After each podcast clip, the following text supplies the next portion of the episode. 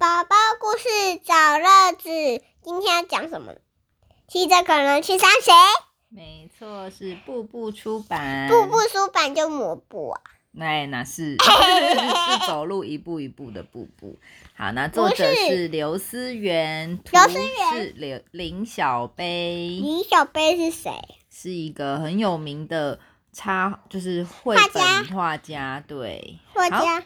哇，你想要骑着恐龙去上学吗？不想。为什么？因为恐龙那么大。哦，你会怕高哦。对呀。好。我怕高。可是这里是一所学校哦，他们呐是史派修学校，是小朋友最喜欢的学校。每个孩子都早早起床，刷牙、洗脸、穿衣服，没有人会赖床或装病，因为他有一辆很特别的校车。小雷龙每天一早，小雷龙就穿梭在城市中接小朋友们上学。呜，骑着恐龙去上学，来喽来喽，我家在这里，对不对？嗨，住在公寓的小朋友最兴奋了，他们不用走楼梯，只要从窗口跳到小雷龙的脖子，就可以像溜滑梯似的，咻溜到座位上，是不是很方便呢？嗯，你会想要做做看吗？不要。哦，好吧。那我下去要怎么？哎，应该是雷龙的头会这样。好。不是，它它的尾巴会伸下来。对呀，会再溜下去。好，继续说喽。骑着恐龙去上学真的很神气，路上的行人和车子都会自动让路给小雷龙，免得不小心被它的大脚蹦踩到。最棒的是，恐龙不需要加油，可以省下许多汽油钱，也不会冒黑烟和臭气。嗯，它好大哦，车子都变得好小。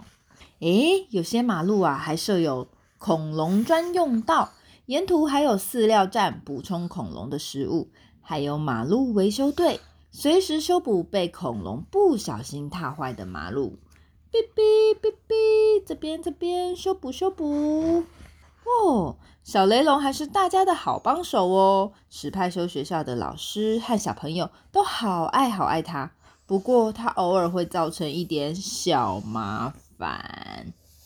嗯，大家为什么喜欢他呢？因为他可以载小鸟下来。没错，还有啊，如果突然下雨的时候，大家就可以躲在他的肚子下面挡雨。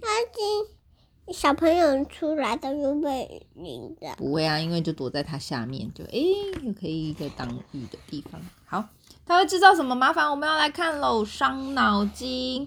小雷龙实在太高了，容易撞到路灯、电线、天桥，连红绿灯也遭殃。咕啷咕啷咕啷，布布布布。不不不不不不，哔哔哔哔哔！小雷龙实在太大了，巨大的身躯有一座网球场那么大诶只要堵住路口，就会造成大塞车。小雷龙实在太重了，体重等于四五只大象加起来那么重，已经压坏了好几座大大小小的桥梁。所以怎么样？大家都很伤脑筋。它的长尾巴也很爱找麻烦哦。刚刚我们是不是说大家会在上面溜啊溜的？可是啊，如果它很开心，咻咻咻，像狗狗一样，对不对？开心的时候一直摇尾巴，一直摇尾巴，直着点。对，没错。转弯的时候，它的尾巴嘣推倒了两旁的房子。小麻烦越积越多，就变成了大麻烦。史派修学校不停的收到警察局寄来的照片和罚单，以及雪片般飞来的账单。唉，虽然它很省油，又不会制造空气污染，可是罚单太多了。学校只好暂时不让小雷龙上路。小雷龙好难过，躲到体育馆偷偷的哭了起来，眼泪一颗一颗的掉下来。嗯嗯嗯嗯嗯嗯，小朋友怎么样？在外面偷偷的看他，因为他好难过。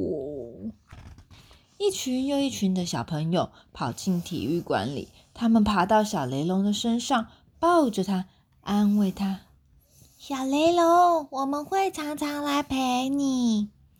我会请妈妈做最新鲜的青草饼干给你吃哦。小雷龙好感动。